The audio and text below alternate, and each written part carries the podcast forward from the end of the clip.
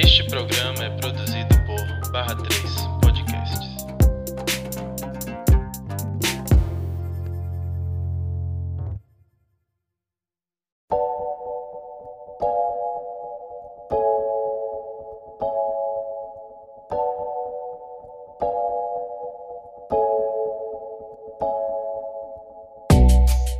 Oi, listers! Estamos de volta com mais um episódio do Lista Preta Podcast. Meu nome é Atailon Eu sou o Alexandre. E eu sou Clara.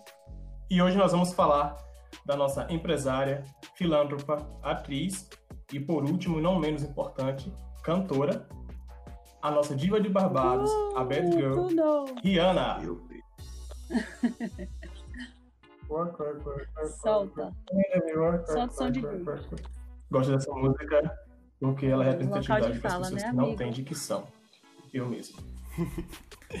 e hoje nós não- não vamos falar da carreira de cantora da Rihanna.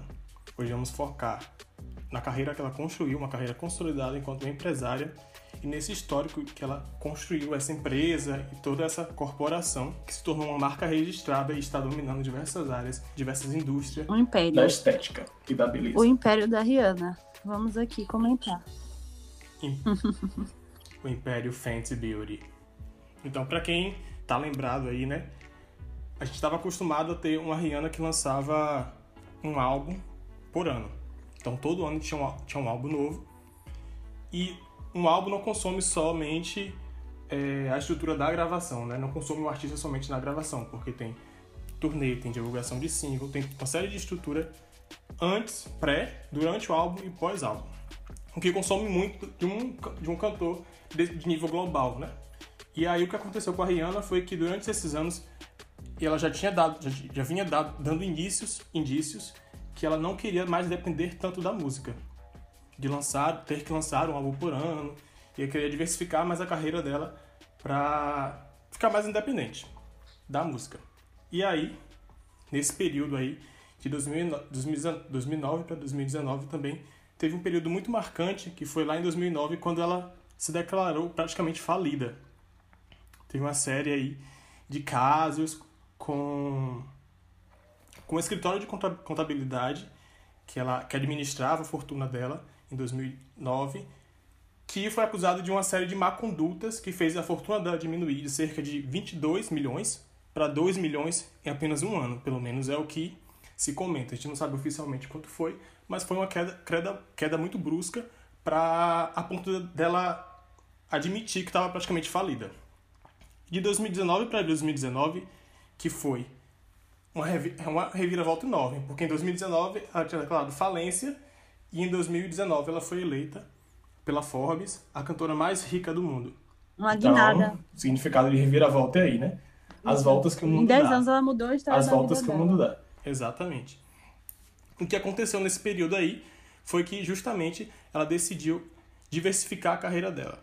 Então, lá em 2017, em meados de setembro de 2017, ela lança a Fenty Beauty, que seria uma marca de cosméticos, de maquiagem, que vem com a proposta que impacta muito no mercado, porque ela vem com uma série de tons de, de maquiagem, tons de base, cerca de mais de 40 tons de base, incluindo tons para muitos, muitos tons que eram direcionados para a pele negra, né? E essa marca impacta a indústria justamente porque norma, normalmente as marcas elas tinham as marcas que tinham, né, é, um produto para a pele negra, muitas muitas mulheres não não eram produtos que se adequavam à, à tonalidade das mulheres. As mulheres reclamavam, as mulheres negras reclamavam que tinham dificuldade de encontrar um tom certo para sua ton- tonalidade de pele e o quanto isso era desgastante, né? As marcas não procuravam realmente é, atender esse público e quando atendia era muito de má qualidade. As marcas eram as, as bases eram ruins, acinzentavam a pele, uma série de problemas. Então em 2000 2017 Rihanna lança Fenty Beauty, então é uma marca de, de maquiagem, né? De bases e uma série de outros produtos feita por uma mulher negra que volta para atender justamente esse mercado diverso, com uma série de diversidades de tons, e começa a construir aí em cima disso toda uma, uma indústria muito forte e começa a influenciar muito forte as outras marcas também a se adequarem e a, a passar a atender esse público Exato. de uma forma mais chegar em todo mundo. Mais Acho que o que a Fenty Beauty fez nesse momento foi para até essa lógica de mercado de concorrência foi abrir os olhos, falar assim, olha, tem mercado e vocês estão pecando em não olhar para esse lado, porque depois, só um parêntese aqui, né, que a gente vai continuar comentando sobre, mas depois que a Fenty Beauty chegou e falou, a gente vai fazer é, maquiagem para tom de pele preta e todos os tons que a gente puder abranger, as outras marcas começaram a perceber essa falha, né? Que depois a gente comenta melhor sobre, mas perceber e falar, então tá, vamos fazer também. Então as mulheres pretas saíram ganhando muito com a Fenty Beauty a nível global. Foi um impacto global e, e não é só da boca para fora, é real o impacto. Vale a pena ressaltar também que durante esse ano, né, antes da, do lançamento da Fenty Beauty e entre esse golpe aí que Rihanna ficou falida, ela chegou também a lançar o clipe de Better, Better, Better, Better, Bitch Better Have My Money. Me confundi todo. Que justamente narra esse episódio em que um bitch, que no caso seria o contador dela, é, rouba todo o dinheiro dela. Então a, a música narra toda, todo esse episódio dela tentando Bicha, reconquistar esse dinheiro. dinheiro. E ilustra é, exatamente. E ilustra esse episódio que quase ela faliu e poderia ter tido um rumo de uma carreira totalmente diferente. Mas aí, em 2017, começa essa reviravolta na carreira dela a partir do lançamento da Fenty Beauty. Importante ressaltar né, que hoje ela não é só dona da Fenty Beauty, mas também da Fenty Skin, que é direcionada para produtos de cuidado com a pele é, a, Fenty, a Fenty Beauty, que já foi falada, que é a linha de maquiagens, a Savage Fenty, que é dedicada a lingeries, e a Fenty, que é a grife de luxo de roupas, né? Que é uma, se eu não me engano, a Rihanna se tornou a primeira mulher negra dona de uma grife de luxo. Não que isso seja muito representativo, mas é significativo. Então, o tópico dessa semana foi basicamente o fato de que a Fenty Beauty chegou ao Brasil com a distribuição pela Sephora, é, na última terça-feira, dia 18. Só para deixar bem, abrir um parêntese, né? Até ontem eu achava que se pronunciava Sephora, para vocês verem como eu entendo de maquiagem. Na minha pesquisa que eu vi que a pronúncia é Sephora. Então, a Sephora, Sephora, Sephora, ela vai revender a marca no país e aí isso já gerou uma série de, de polêmicas, né? A primeira delas foi justamente porque quando os produtos chegaram, os preços chamaram a atenção. A base líquida da marca, que é um dos itens mais vendidos da linha, custa 219 reais, baratíssima. Já o batom líquido de longa duração, ele tá pelo preço de 159 Dilmas. E o iluminador corporal, que é o item mais caro, custa cerca de 350 reais. Em resumo, se você quiser sair com a linha inteira, você vai desembolsar aí uns 2 mil reais. E por conta disso, obviamente, muitas pessoas criticaram o preço, os filhos de Karl Marx começaram a falar que Rihanna é capitalista, burguesa, opressiva, obsessora. E aí isso gerou uma série de debates e tal. Muita gente defendeu também, porque o dólar tá a mais de 5 reais. E aí se você conta o preço de conversão, né? Porque, por exemplo, se eu não me engano, a base líquida tá 30 dólares nos Estados Unidos. E aí você multiplica por 5, dá 150 reais. Aí você adiciona também os custos de impostos, o custo que é o lucro da revendedora, no caso, né? E aí fica nesse preço mesmo. E foi essa a primeira polêmica, assim, discussão com a chegada da marca. Eu acho que isso já era meio que de se esperar. Algumas pessoas também falaram que isso remeteu muito a quando a Carol Conká vendeu bolsas a 400 reais. Ela foi muito criticada. Uma pessoa que bate sempre nessa tecla é o Emicida, né? Porque as pessoas estão sempre acusando ele de de ah, você não liga para os pobres, você tem que fazer produto para as pessoas que não têm não tem tanto dinheiro assim. Eu entendo o ponto dessas pessoas, mas eu também acho que de certa forma é, esse não é o papel da Rihanna ou de, sei lá, de um artista. Não é o papel dessas pessoas. Talvez a gente tenha, esteja atribuindo a elas um peso muito maior do que, enfim, do que o que deveria ser. E as pessoas têm um problema com gente negra fazendo dinheiro. Isso já é bem óbvio, assim. Exato. Em todos, em todos os contextos, pessoas negras fazendo dinheiro são sempre criticadas. Parece que as, essas pessoas elas carregam é, o peso de derrubar o capitalismo. Você não pode ser bem sucedido que gera esse tipo de crítica. Já é meio que um ciclo vicioso da internet. Então acho que é importante a gente refletir um pouco sobre isso, né? Sobre essa cobrança, de onde está partindo, de onde está vindo é bem escroto, né? Porque é o que eu sempre falo aqui, às vezes eu acho que eu sou repetitiva nos podcasts. Depois os listas, por favor, me fazam um carinho, digam que não. Mas é sempre uma cobrança que é completamente, tipo assim, direcionada apenas às pessoas pretas, como o Xande falou aí. É uma cobrança que, tipo, pessoas pretas não podem ganhar dinheiro. Ser artista branco pode ganhar dinheiro vendendo qualquer coisa medíocre que você tá batendo palma. Mas se uma pessoa preta ganha dinheiro, ah, mas você devia estar tá fazendo uma mudança no mundo, etc. Vai cobrar do seu artista branco, meu amigo. Oxa, cada um, viu? É justamente né, direcionar esse posicionamento político para a população preta, sabe? Enquanto a população preta, enquanto preta, você tem que ser constante, você, tá, tem que estar tá sempre refletindo sobre o seu lugar no mundo, enquanto os brancos não. Os brancos, eles só são o que são Ponto. E de vo e você sempre de você sempre associar a população negra à miséria, né? Que é justamente isso. A população negra não tem direito de ser rica, não tem direito a ter uma vida digna, não tem direito a vender um artigo de luxo. A população negra só tem que estar associada à violência, miséria, E também, tipo, é assim, ou vocês estão sofrendo ou estão militando, não tem caminho do meio, né? Não tem meio termo. Não pode estar só uhum. vivendo a vida, luxando, sendo uhum. luxuoso uhum. e, e tendo suas coisinhas. Ou é militando e aí resolvendo todos os problemas do mundo, ou ganhando dinheiro. Ou, ou, ganhando dinheiro, não. Ou na miséria, né? Que eles querem ver a gente no oposto disso. Enfim, aí tá, né? A Sephora veio, vamos vender é, as brasileiras, as pretinhas brasileiras, empolvorosa no Twitter, empolvorosa nas redes sociais, felicíssimas. Assim, tipo, tá bom, a gente vai pagar 200 reais, Rihanna, tome meu dinheiro, vamos fazer dívida, Nath Finança, a gente vai falar com você. Todo sofrimento. Oi? Até eu que não compro tatuagem, maquiagem queria. Todo esse sofrimento. Até eu que não compro maquiagem assim, queria. já naquela, naquela fase de vamos aceitar que é isso mesmo, a gente vai gastar o dinheiro, a gente vai dividir no cartão, a gente trabalha para isso, eu mereço, usando todos os recursos possíveis de aceitar que se vai pagar 220 reais uma base. Aí a dona Sephora Brasil faz o quê? Chama a blogueira branca para divulgar, divulgar a marca da Rihanna. E aí é isso que a gente vai conversar aqui rapidinho. Não tem condição, acho que não tem cabimento. O Brasil, assim, ele, ele faz questão de errar em coisas. É, Xande fez até um tweet sobre isso, não aprendeu o básico, né?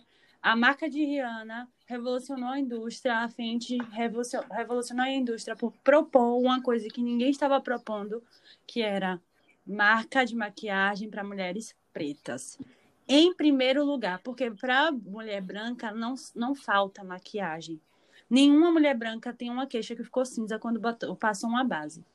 E nós, mulheres pretas, a gente está falando do ano 2020, a gente está falando do ano, vamos dizer, três anos que a Fenty Beauty está no ar e três anos que o mercado foi revolucionado. Ou seja, ontem a gente estava passando, passando maus bocados para se maquiar. Ontem, não é uma coisa que foi há 30 anos atrás, foi há três anos atrás. Aí a Sephora chega e fala assim: tá bom, a gente entendeu tudo, mas a gente vai convidar, em, em maior parte, blogueiras brancas para divulgar a marca. Então, assim, fica aqui nossa, uma nota de repúdio. Eu, como mulher preta, 400, que é meu número na Sephora, ou na frente, na Sephora não, perdão, frente, que é um dos primeiros da pele escura. Me senti, tipo, péssima. É, várias pessoas que são super importantes, assim, que produzem um conteúdo muito massa na internet de maquiagem, porque também tem essa questão. A Sephora não só errou de não chamar os blogueiros e blogueiras de maquiagem pretos. Quando fez, quando chamou essas pessoas pretas, chamou pessoas pretas que não necessariamente são produtoras de conteúdo de maquiagem que foi na contramão, por exemplo, da, dos lançamentos da Sephora em outros países, que chamaram, em grande maioria, os, os blogueiros, os youtubers... Da frente em outros países. Isso, da frente em outros países, perdão.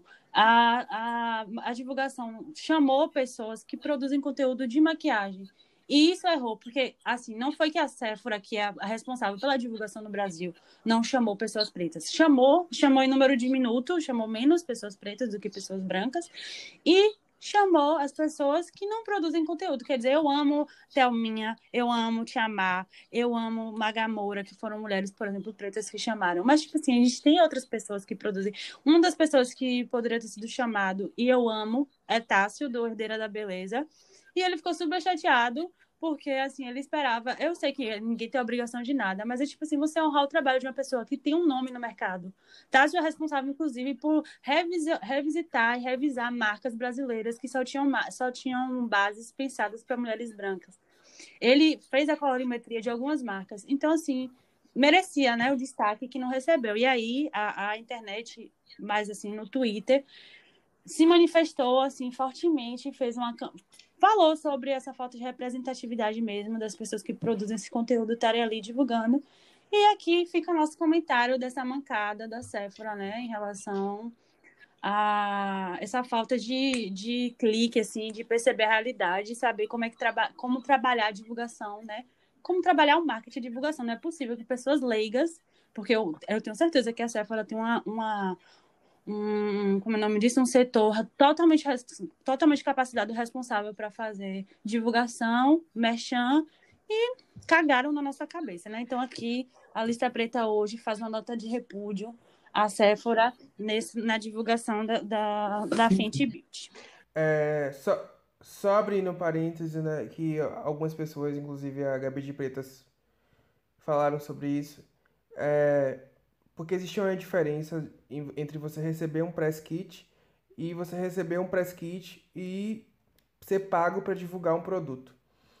Para quem não sabe, o press kit é o kit de mídia que você a marca manda lá os mimos, os mimos que as marcas mandam.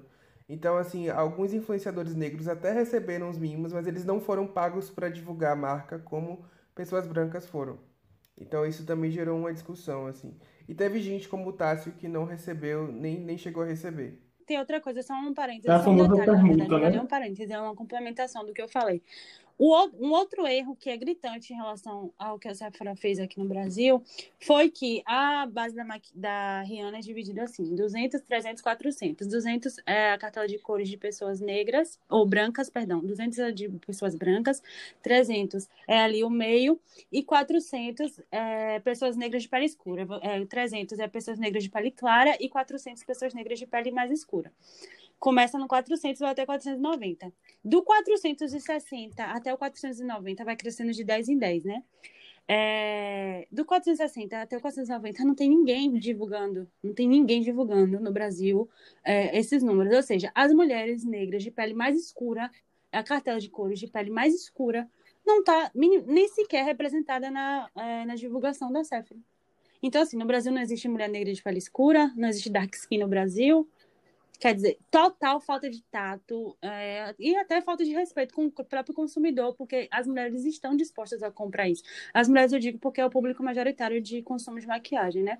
Não exclui os homens também que consomem maquiagem. Mas as pessoas estão com vontade de comprar o produto, porque é um produto de qualidade, apesar do preço e também por tudo isso, pela história, por ser de Rihanna, por ser a maquiagem a, que primeiro propôs, assim, que abriu as portas do mercado para maquiagem de pele preta. Então, assim, as pessoas estavam dispostas, só que isso foi uma mancada péssima. Péssima, péssima, deixou várias pessoas magoadas. E eu acho realmente esse espaço aqui de botar a boca no mundo e fazer uma nota de. Eu li alguns tweets falando que pessoas pretas vão divulgar a marca de maneira orgânica, justamente por todo esse histórico que Cal falou. E é, é meio que burrice da marca dar uma bola fora dessas. Né? Além de tudo, é uma burrice do ponto de, de, de vista do mercado, do ponto de vista comercial. Porque você acaba desestimulando todo mundo a comprar. Foi péssimo. E aí a gente fica aqui, né? Só pensando se a gente tivesse uma divulgação mais digna, se as pessoas é, tivessem recebido e, e recebido dinheiro para divulgar também, porque são, é um trabalho é um trabalho que dá trabalho. Muitos dos produtores de conteúdo tiram do bolso, sabe? A, a é, Camila de Lucas mesmo, que produz conteúdo para internet e tem as questões que não, não é só maquiagem o foco dela. Ela pagou dois mil reais de, ao todo, sabe? Ela não recebeu nada. Não é que ela não, ela não recebeu nada. Não é que ela não não foi convidada. Além de ela não ser convidada, convidada é o que gente falou. Ela não recebeu nenhum mimo, sabe? Ela teve que gastar os dois mil e poucos reais dela para entregar isso, ou seja, fazer uma divulgação da marca sem receber nada, né? Tipo assim, fazer o trabalho de divulgar sem você receber nada em troca. E as pessoas brancas fazendo, tipo, ganhando, como várias, várias meninas falaram no Twitter, pessoas brancas que não fazem nem noção do que é Fenty Beauty, porque usam várias outras marcas que têm a mesma qualidade e, e não entendem o impacto do que é Fenty Beauty pra gente. Não vai ser a mesma coisa que vai ser para elas brancas. E é isso. Mas como a Alexandre falou, não só de maquiagem vive a Fenty.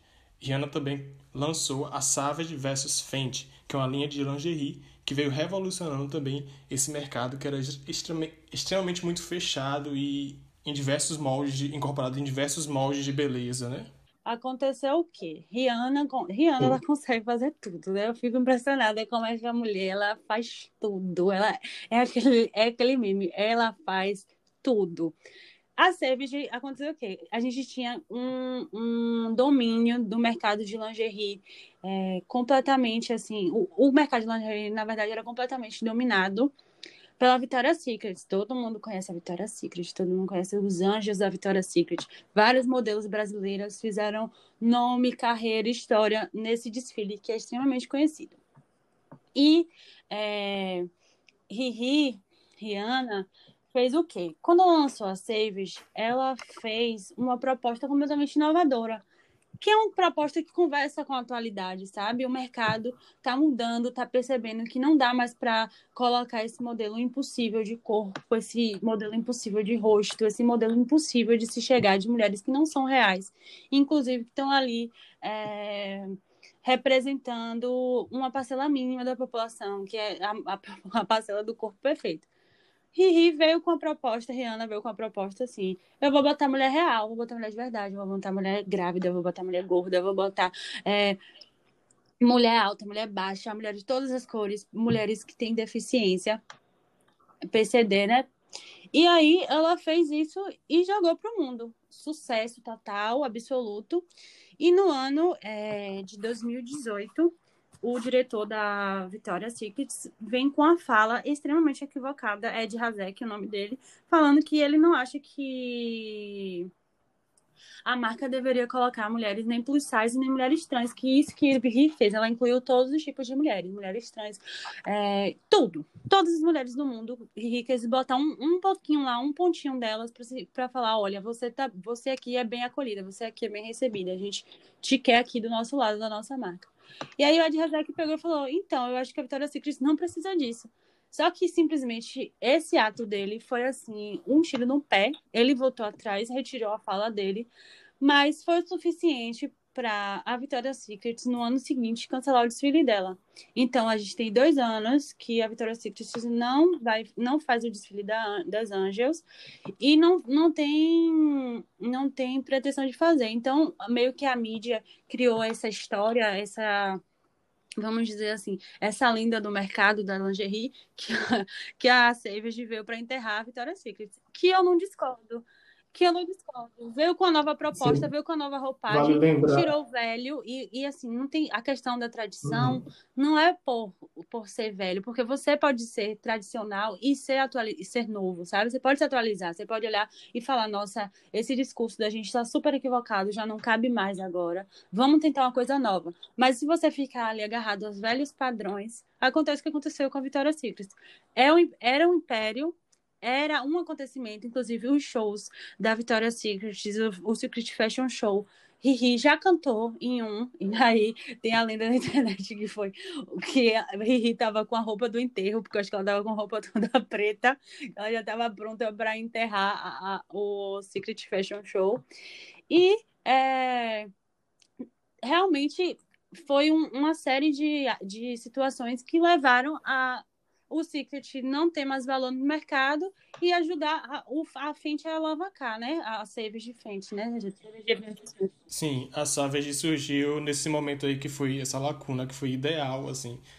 É, Rihanna surgiu com a, essa marca, assim, num momento extremamente estratégico, porque a, a, a Victoria's Secret, ela já vinha com uma diminuição nesse, de audiência nesses shows, né?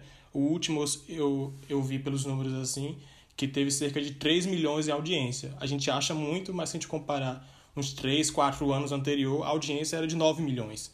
Então, foi decaindo bastante, justamente também por essa pressão desses corpos que eram extremamente inalcançáveis, né? Esse padrão estético extremamente magro e branco e por mais que eles tentassem, eles foram meio que atrasados, né? Tentar incorporar diversos outros outros outros indivíduos nesses nesses nesses nesses modelos. Tiveram a tentativa de incorporar um modelo trans, não sei se vocês lembram, teve a tentativa de incorporar um modelo plus size, mas assim de maneira extremamente atrasada e ainda mantendo aquele padrão todo. E, e esse reforço do que o diretor do, do show falou foi justamente reforçando, reforçando. E aí, e aí as, as quedas das ações também foram cerca de 40%. E Rihanna veio com a, com a, com a Savage Fenty, fez a show na, na Amazon no ano passado. E esse show já matou de vez assim próximo ano já é esperado novamente o show da Rihanna para reformular novamente, para trazer outros novos corpos, sabe, para tornar essa coisa mais diversa e a Victoria's Secret extremamente apagada Não, e né? decaindo Chega cada de vez mais. hegemonia branca de domínio no mercado. Vamos, vamos para novas eras. É, só um adendo, dizem as más línguas que Rihanna já tinha ficado muito puta com a Victoria's Secret porque uma amiga dela, Jordan Dunn, ela foi substituída pela Kendall Jenner pro desfile. Que nem sabe E né? aí, isso. E aí isso também foi uma das coisas que motivaram ela a criar a sua própria marca. É, voltando, como eu disse no começo, a Rihanna ela tem feito várias coisas. Um rumor, na verdade não é um rumor, né? Já, já meio que oficial, é que ela vai lançar uma marca de utensílios de cozinha. Então, se você, como eu, não usa maquiagem, não faz skincare e também não compra roupas de grife, talvez você queira comprar uma panela, uma frigideira com a Rihanna, uma Tupperware, entendeu? Para levar sua marmitinha para casa. Os engenheiros civis que me ouvem aqui, por exemplo, que vão para a obra e precisam de uma marmita, os cidadãos, vocês podem comprar com a Rihanna. Eu acho que na Pra- verdade, eu acho que na o- verdade o grande objetivo dela é, é virar uma revista Avon. Com todas as, as mil e uma utilidades. E aí, Total, eu acho que é esse o amigo. objetivo da Rihanna. Eu vou cortar a internet. Eu vou Amigo, cortar a me desculpa, Alexandre. Alexandre não mentiu. É tudo mentira na Anonymous. revista da Avon, meu pai. Quem viveu de revista da Avon sabe. Então, a, a, a- tal marca, né, é a Sorry I'm Bucket. Ela engloba itens como garfos, facas, colheres, aventais, panelas, itens para churrasco, molhos diversos e publicações que envolvam o meio culinário, como livros, revistas e até filmes. Saiu recentemente, inclusive, um ensaio da Rihanna fazendo serviços em, ca- domésticos em casa, trocando a lâmpada. Enfim, eu não sei se teve muita relação, mas eu acho que sim. Ela não é muito de. É, vem aí, Vem aí. Vem aí. Pois é. Fenty Beauty. na sua residência. E aí a gente vai enlouquecer de novo querendo comprar coisa da, da Rihanna, né? Meu Deus, vou montar toda a minha cozinha, toda a minha cozinha. Eu vou ouvir o En- o Ente Sonhamos. Sonhamos as coisas realizar. Vai ser o auge. Bom, como nem só de empresariado vive, vive a mulher, né? A gente, a gente decidiu falar também um pouco sobre a carreira de cantora. Eu pedi para tanto a Tailon quanto a Clara trazer, trazerem as suas eras favoritas da Rihanna e por que são suas eras favoritas. Eu vou começar com Clara, que eu já sei qual foi a que ela escolheu. Por favor, Clara. É, gente, meus ouvintes do, do lista, meus listers sabem que eu sempre, quando eu- os meninos me perguntam isso, eu sempre trago assim referências muito emocionais, que como Rihanna, eu também sou pisciana. Então eu já uso, já jogo a culpa no signo, a culpa é das estrelas. E aí eu escolhi, sabe qual era? Good Girls Gone Bad, que é a de 2008, que foi a época, como eu já falei até no podcast de Beyoncé, eu fui uma criança criada pela MTV Brasil, e eu lembro perfeitamente, assim, eu tinha 13 anos quando esse disco saiu, e eu não, não ouvia disco, né? Eu vi os clipes que a MTV passava. E eu não vou me esquecer nunca. Ah, Tipo, esse CD é icônico porque tem vários hits, né? Tem várias músicas que foram to- totais hits, assim. Como Umbrella, né? Que é um dos maiores. Que eu vou falar também rapidinho, mas eu, é, tem um específico que é o Shut Up and Drive, que, tipo, Rihanna veio com aquele cabelo nuca batida e franjão. E eu, e eu me lembro, eu tinha 13 anos, mas eu me lembro que não tinha um cabeleireiro no, na Bahia que não usasse aquele cabelo igual da Rihanna. A nuca batida e o franjão. E outra coisa que tem nesse clipe, que é muito icônica, é um vestido de estrelinha. Todas as meninas que assistiram aquele clipe desejaram aquele vestido de estrelinha dela. Todo rodadinho, porque era completamente lindo. E eu jurei que eu ia fazer meus 15 anos e a roupa dos meus 15 anos ia ser aquele vestido de Rihanna e Shut Up Drive. Então, é, eu escolhi essa era, porque, tipo assim, foi, foi quando Rihanna apareceu pra mim, né? Eu era uma pré-adolescente ali e eu achava ela tudo, eu ficava assim, fascinada por ela. Tem Umbrella e também por eu ser uma criança nordestina. Esse CD me marcou especificamente porque a Vila do Forró tinha a prática de fazer é, paródias das músicas e Umbrella saiu uma das, um dos marcos mais históricos das paródias de aviões, porque se não me valorizar, com certeza você vai me perder. Embora eu te ame, sim, eu juro não vou suportar. E aí continua, né? Um dos melhores. Então a criança nordestina que habita em mim deve muito a Rihanna e a Aviões do Forró também. Mas a esse CD ao Good Girls Gone Bad. É isso, amigos. Aviões do Forró, Aviões do Forró merece uma é, Essa era inteira, foi né? um divisor de águas para Rihanna também. Acho que foi quando ela se tornou globalmente conhecida no nível que ela é hoje. Foi uma grande virada. Umbrella é provavelmente uma das maiores músicas dos anos 2000. Enfim, a era que eu escolhi foi um pouquinho mais pra frente, que foi a Loud. É, porque também é uma era muito emocional para mim. Eu tinha, sei lá, 14 anos. Foi 2010. Tinha 14 anos. Viado previsível. E aí eu também assistia muito MTV, acho que todos nós. Então eu, eu, me recordo de chegar do colégio e assistir a Rihanna lá com cabelão vermelho cantando um legal no top 10, no top 20, no Acesso MTV. Então era, foi, acho que foi a era que eu mais consumi Rihanna, assim, eu a ouvia todos os dias. E, e também foi, eu não sei, acho que foi a era que ela se consolidou como uma lenda, como uma lenda hitmaker, porque ela já tinha muito tempo de carreira e ela estava emplacando hit atrás de hit, continuava emplacando. E ali acho que as pessoas perceberam que ela não ia parar, que o legado dela não ia acabar, que ela ia estava construindo algo muito grande. Apesar de ser uma era que todo mundo hoje considera farofa. Então eu tô sempre aqui para defender as farofas dos anos 10, porque quem critica hoje dançou ontem. Então eu tô aqui para mostrar. Como eu já sei que a Taylor não vai escolher nenhuma era antiga, porque ele sim é um homossexual previsível, eu queria fazer uma menção honrosa pra era Hated R, entendeu? Porque todas as POCs que usaram o cabelo Hated R, eles merecem ganhar uma Fenty Beauty em 2020. Então, Sephora, Sephora, por favor, patrocina as POCs que usaram o cabelinho da Rihanna em 2009. A Pronto, verdade é que Rihanna lan lançou cabelos. Rihanna, todo cabelo que Rihanna o que usou amo... foi sucesso mundial. Isso é uma verdade. Sim. Sim. O que eu amo o que eu amo da, da Era Loud é as criancinhas dançando Rude Boy, Rude Boy tocando em festas de criança. Sim, e a letra extremamente revelativa, né? Fala de, fala de pau, fala de coisa, a coisa a toda. Criancinha era eu, lá. 15 anos, Meu Deus, eu ia nos aniversários. Sem falar que tem, tem Mendal, né? Que foi saturada por feministas brancas. E também é, tem uma participação com, com a, da Avril Lavigne. É muito significativo, porque eu adoro a Avril Lavigne. E a Rihanna, ela sampleou é, uma música antiga da Avril, um hit da Avril, que agora eu esqueci o nome, mas enfim. E aí ela colocou na faixa Tears Drink to That, e no clipe a Avril aparece, eu lembro disso. Então foi muito legal para mim. O meu segundo preferido é o Loud, mas eu também gosto do Ent, porque para mim é, o, é a consolidação do que é a Rihanna, assim, enquanto uma cantora independente, porque ela foi construindo e guiando o que ela queria como sonoridade, e como ela gostaria que a carreira dela musical seguisse. Eu acho que ela foi construindo essa dependência maior tanto da gravadora quanto dos empresários, enfim. Nos outros álbuns eu acho que ainda tem essa pressão mais da gravadora, do que ela vai querer lançar ou não. E o Ente eu acho que é essa obra-prima, assim, do que é Rihanna hoje. E você ouve todas as músicas e você consegue notar que, assim, claramente não tem outra pessoa que poderia estar cantando aquela música, porque a sonoridade dela é muito dela, sabe? Essa identidade no Ente é perfeita.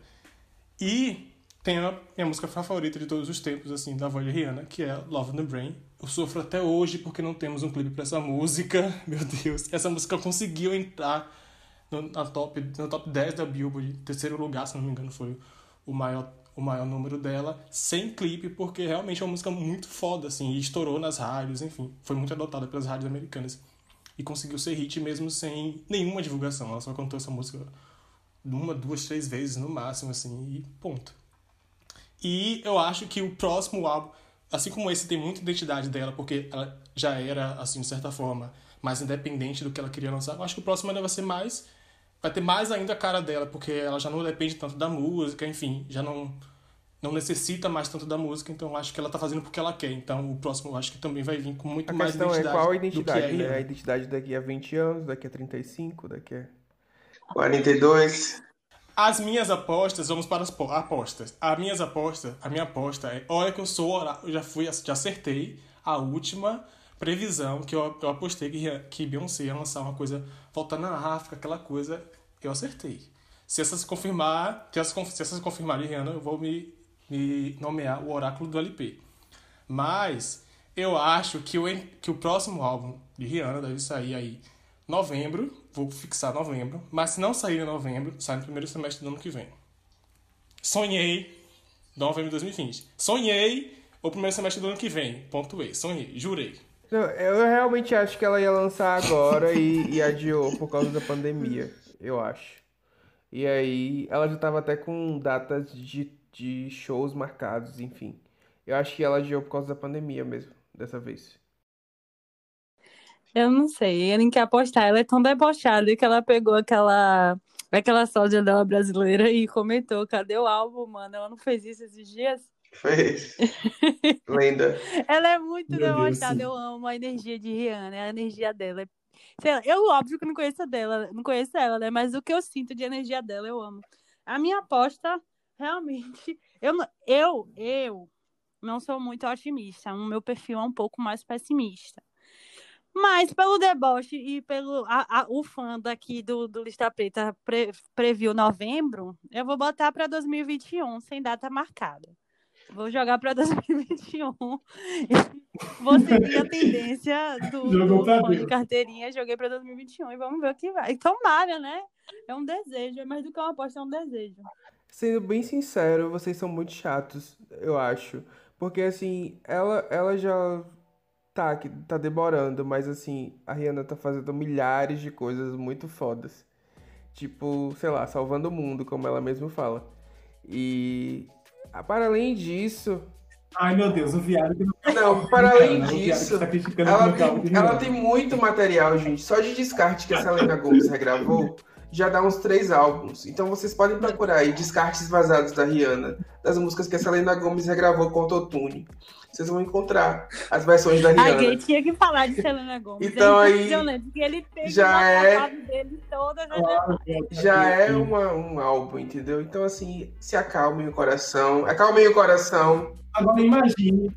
Agora, agora vocês imaginem, se a Selena grava os descartes, Ah, a é Demi deve verdade, gravar é um lixo, né? Demi, a fave dele é Assim, o resto Demi. do resto. errei. Porque, é, porque Demi tá pedindo Selena, né? Eu confundi todo Eu mundo. Selena grava. Confundi, amigo. Se a Selena grava. Lucas, você pode cortar essa parte, tá? É, Censura! então, listeners, eu vou encerrando por aqui. A gente espera que a Rihanna lance álbum em breve. Mas se ela não lançar, tudo bem, porque ela tá fazendo muita coisa maravilhosa. Espera que a Sephora pague influenciadores. Se quiser pagar o lista, a gente tem Clara Marinho aí pra fazer Propaganda de maquiagem. Então, e tem uma 400, Taylor fazia também. número é 400. Pois é, gente. Apesar de dizerem que Clara é parda nas redes sociais, ela é negra, tá? Um beijo, It. Um beijo, It. Que veio fazer é uma mulher branca, praticamente. Um cheiro em você, nega. É isso, gente. Um beijo, até o próximo episódio. Beijo, sisters. Um beijo.